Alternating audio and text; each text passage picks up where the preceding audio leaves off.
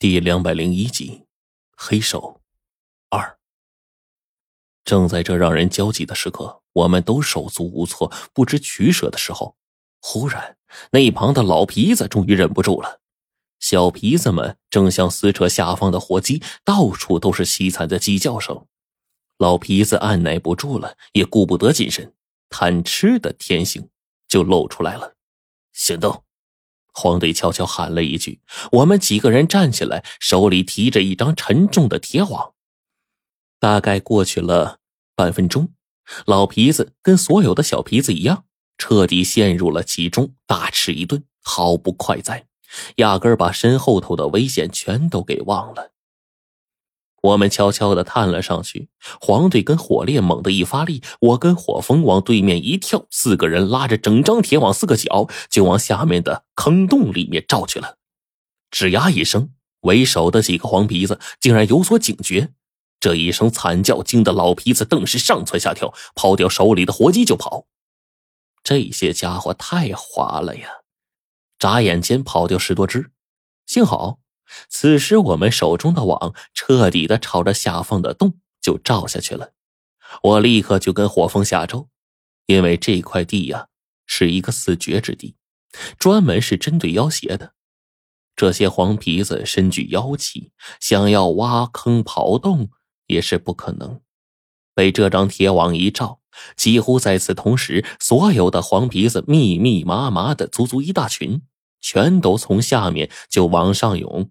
想要逃出来，可是我们哪里能放任自己辛辛苦苦抓住的成果就这么被废掉呢？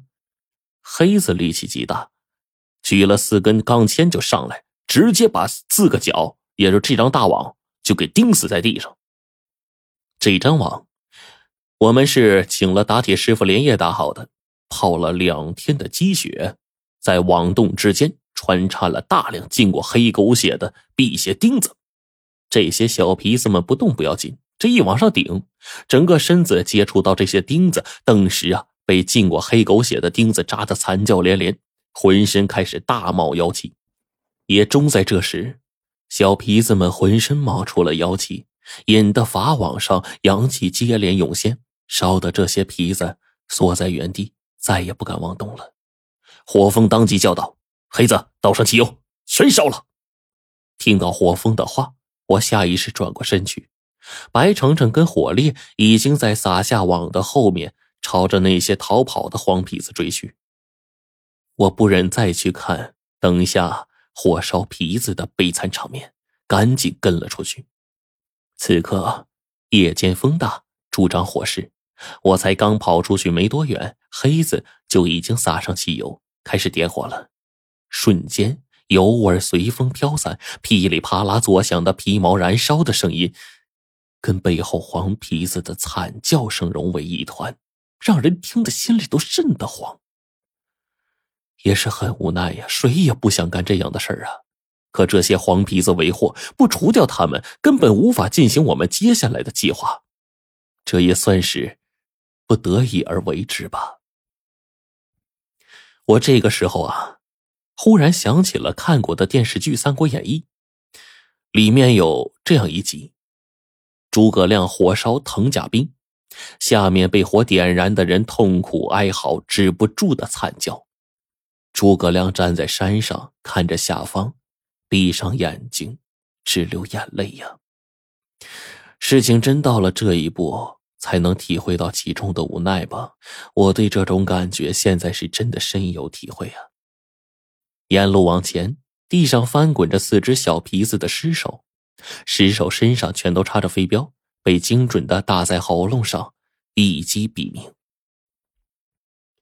我这个时候才知道白程程的厉害。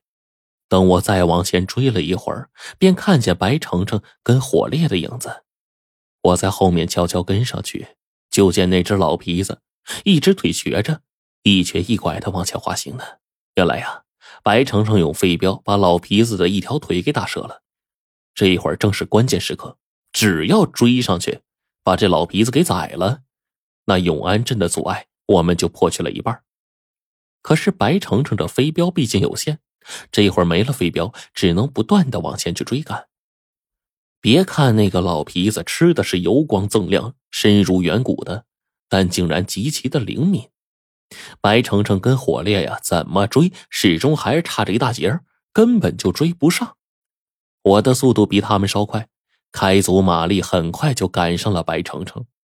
而这个时候，便看见那个老皮子鬼鬼祟祟，似乎在辨别路径。我当即拦下他们：“慢点追，老皮子认路，估计啊要回老巢。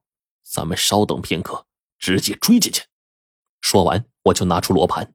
火烈一看就明白了，他掏出一张符咒来，在地上蘸足了老皮子腿上流下来的血，将符咒递给我。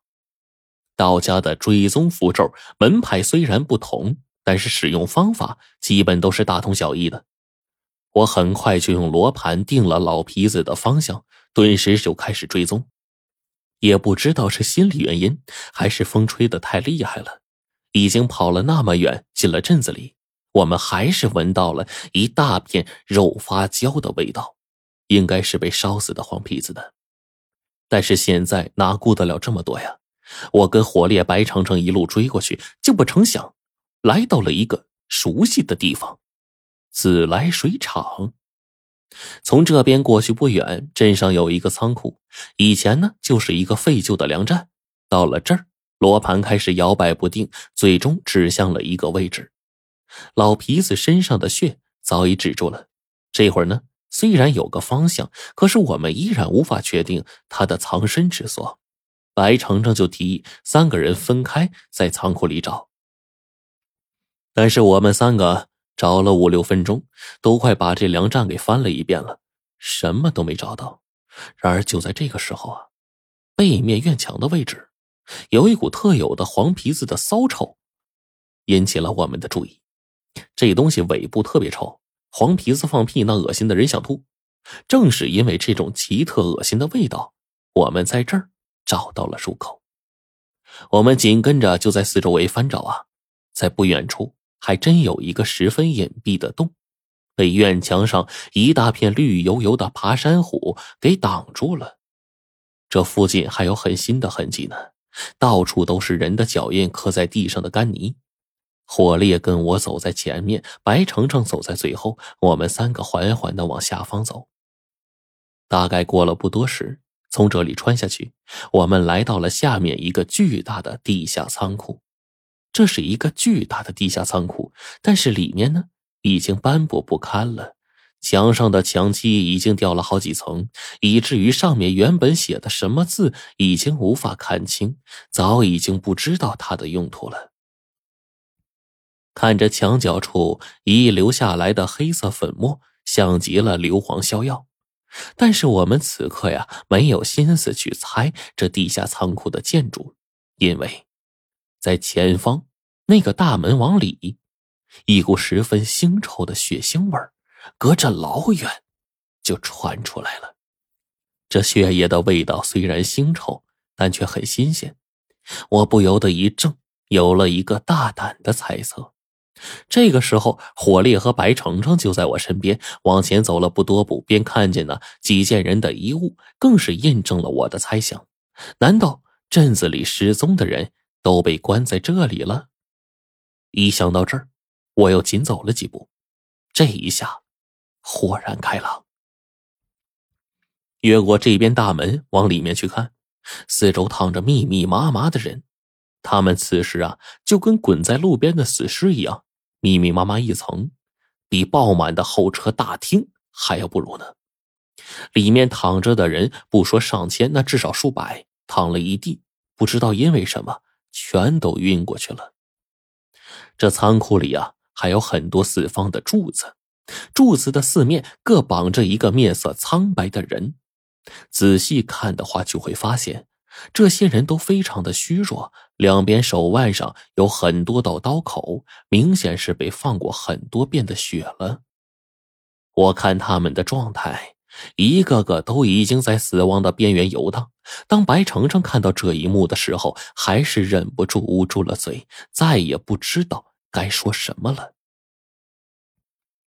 这个时候，我小心翼翼的探查了一下四周，却发现。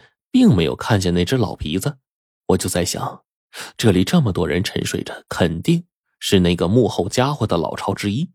可是那个幕后的人去哪儿了呢？并且直到这会儿，我们还没有发现一只哲那罗呢。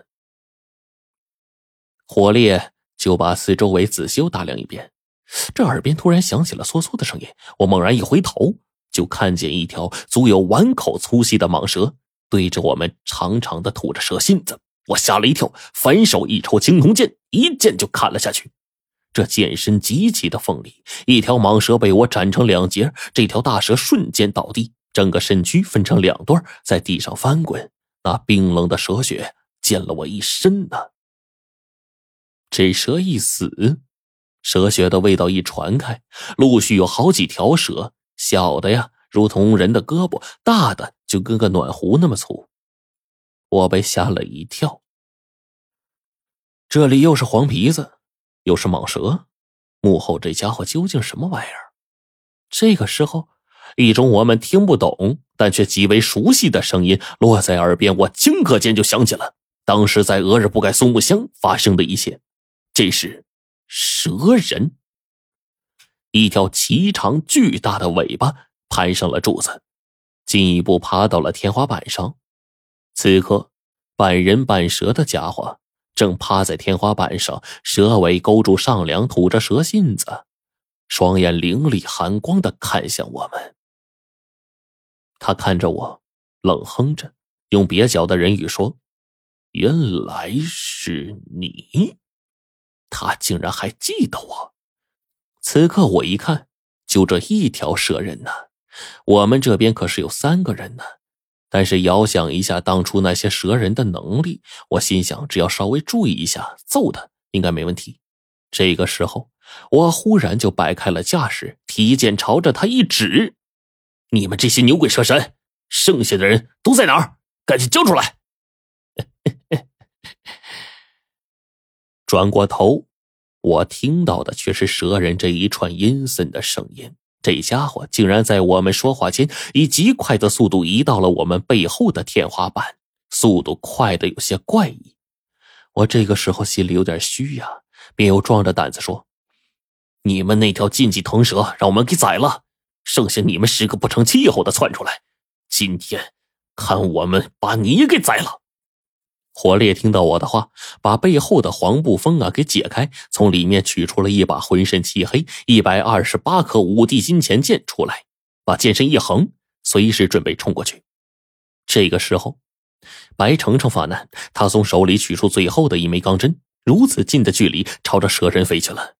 那蛇人猛然一躲，白程程顺势一鞭子就抽在了原来计算好的位置，蛇人的身体啪的一声。没来由的就被这丫头给来了一鞭子。